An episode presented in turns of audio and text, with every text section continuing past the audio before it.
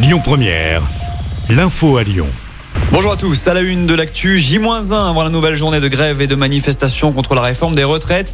De nouvelles perturbations sont à prévoir dans les transports, notamment sur les rails à la SNCF, comptez un TGV sur deux en circulation. Même chose pour les Ouigo, 3 TER sur 10 vont circuler demain en Auvergne-Rhône-Alpes. Des perturbations sont aussi annoncées côté TCL, fréquence réduite sur les métros A et D, à l'arrêt même de 17h à 18h. Ce sera allégé concernant les trams T1, T2, T4 et T5. Trafic ralenti également sur certains bus on vous a mis tout le détail des perturbations sur notre site et notre appli.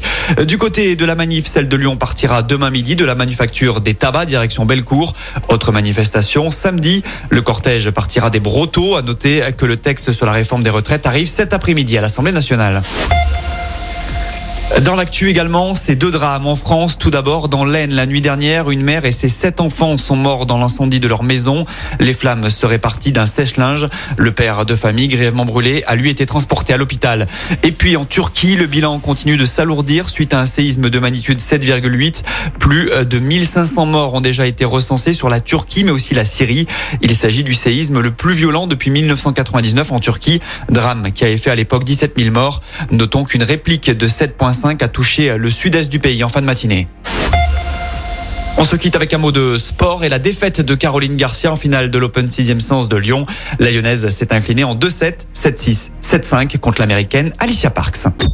Écoutez votre radio Lyon Première en direct sur l'application Lyon Première, lyonpremière.fr et bien sûr à Lyon sur 90.2 FM et en DAB+.